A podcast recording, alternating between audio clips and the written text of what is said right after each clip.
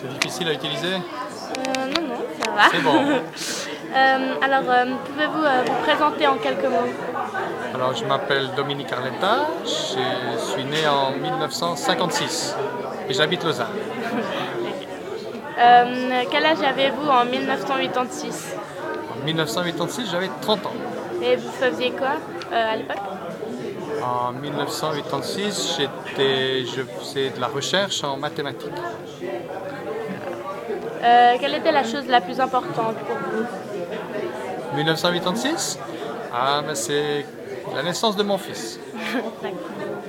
Euh, comment comment avez-vous appris ce qui se passait à Tchernobyl? J'ai appris par la radio ce qui se passait à Tchernobyl.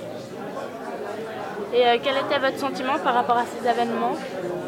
Ah ben, C'était une grande surprise surtout, parce qu'on n'avait pas l'habitude d'avoir des choses comme ça.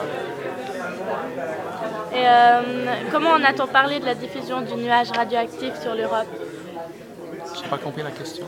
Comment a-t-on parlé de la diffusion du nuage radioactif sur l'Europe? Ah, ben, on a d'abord essayé de dire que c'était pas grand-chose, puis après on a dit non, non, il est beaucoup plus important, puis après on a dit il va seulement dans une région ou seulement dans une autre région. On avait un petit peu l'impression qu'on ne savait pas très bien où il allait. Et, euh, Quelles sont les leçons de l'accident de Tchernobyl? Ah ben, c'est que quand on, est toujours plus faible que la nature et puis que des fois on fabrique des produits qu'on ne sait pas très bien maîtriser.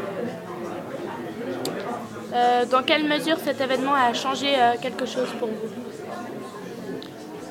Ah ben, il a, je dirais il a changé quelque chose parce que, parce que des événements comme ça, et finalement il y en a eu beaucoup après, il y en aura encore, il y en a maintenant. Et puis de savoir qu'on ne maîtrise pas tout, ça il faut le savoir et s'en souvenir. Euh, Dans quelle mesure cet événement a changé quelque chose pour vous Je vous l'ai déjà demandé. Euh, que pensez-vous de l'énergie nucléaire aujourd'hui? Ah ben, c'est une des, une des sources d'énergie parce que finalement on utilise, on consomme toujours, toujours plus d'énergie et puis on essaie de trouver toujours de nouvelles manières d'en fabriquer, d'en prendre. C'est une des sortes. Ok, merci. Mais c'est un plaisir.